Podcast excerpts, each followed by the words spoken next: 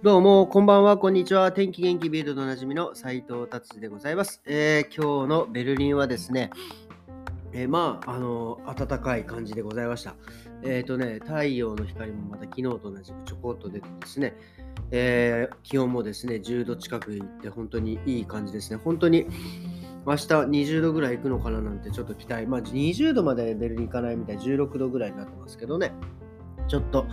えー暖かい大晦日が楽しみでございます。えーとですね、じゃあ今日は気になるビルドの記事行ってみたいと思います。えーとですね、ニューヨークでですね、大麻が合法化されるっていう、とうとうニューヨークでもですね、こういうマリファナショップができるようになったんですね。おおねマリマリファナで、大麻で合法で有名なのはオランダですけど、ね、とうとうニューヨークも、えー合法化されるんでしょうね。されたんですね。まあアメリカも多分これ言うと州によってまあね違うのでアメリカ全土がそういうというわけではないのですが、はい。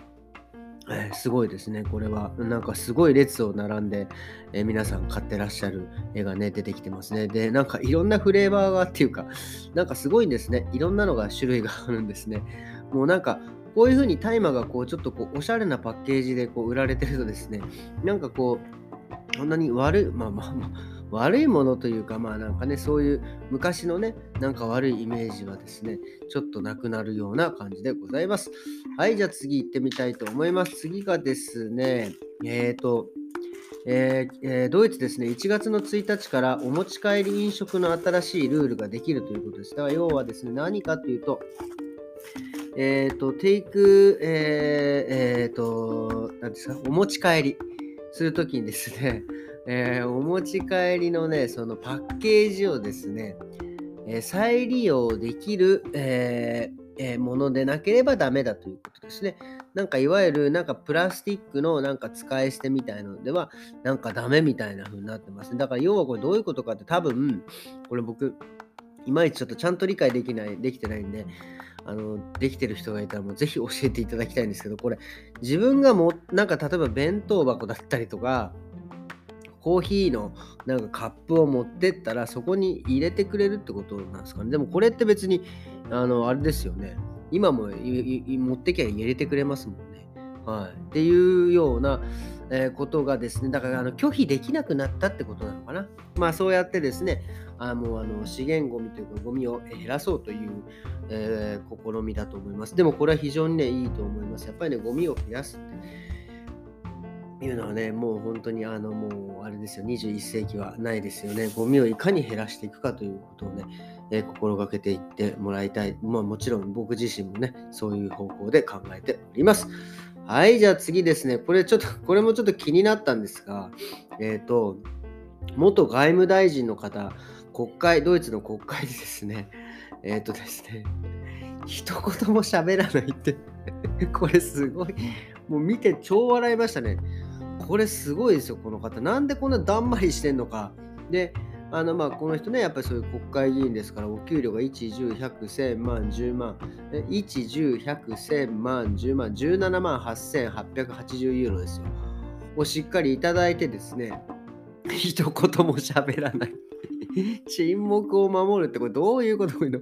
悪いことしてるわけじゃないんだからね何をやってんだろうってでなんかやっぱりそのビルドもですねこのビルド新聞記者も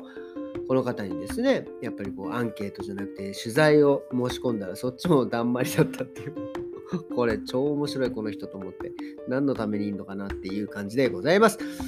はいということですね今日はね僕もあの実はえー仕事納めで仕事全部、えー今年はね、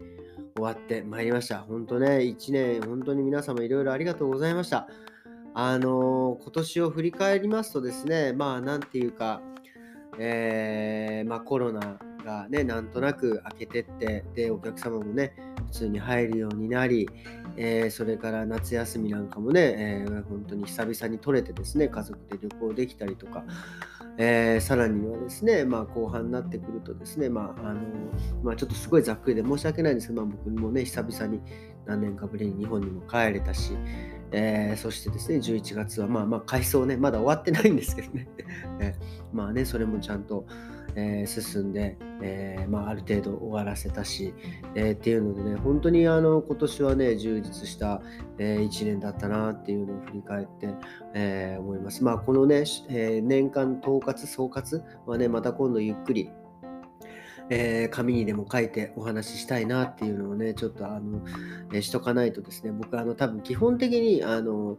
あの、なんかね、ケチなんで、ちょっともったいないなと思って、なんかいろいろ自分が思ったこととか、1年間あったことをですね、いつもまあ、あのね、日記は毎日書いてるんですが、なんかね、そういうのもこうちょっとちゃんとね、毎年こう書いててですね、えー、るんです。はい。ということです。まあ、軽いね、ちょっとこう、なんていうんですか、えー、軽い自慢、自慢になってないけど、まあそういうのね、やってたりしてます。はい。ということでですね、今年はね、本当に、えー、素敵な1年、1年でした。ね、本当にあの、まあ、まだね、明日も大晦日ありますからね、えー、終わりよければ全てよしですからね、明日もちょっと気合を入れて、明日はですね、ちょっといろいろ料理をしたりとかですね、まあ、いろいろ楽しく大晦日を過ごそうかなというふうに思っておりますね。えー、そしてですね、今日何、何をね、もう、こう本当はね、そういう、その話じゃなくて、違うことを話そうと思ったんですけど、大丈夫ですかね？大丈夫ですね。えっ、とね、え実はクリスマスの時にあの Amazon でですね、やっぱりいろいろプレゼントを買って、で、もうね、これも、これもまず一つびっくりなんですけど、えっ、ー、と、子供のね、リュックサックを買ったらですね、まさかのパチモンっていうね で、しかもパチモンかどうかも気づかずに、普通に届いたのをね、こう喜んで、えー、あのあのつけたりしてたんですけど、上のね、えー、上の子がですね、これ、マーク違くねえなっつって完全にパチモンじゃねえかっつって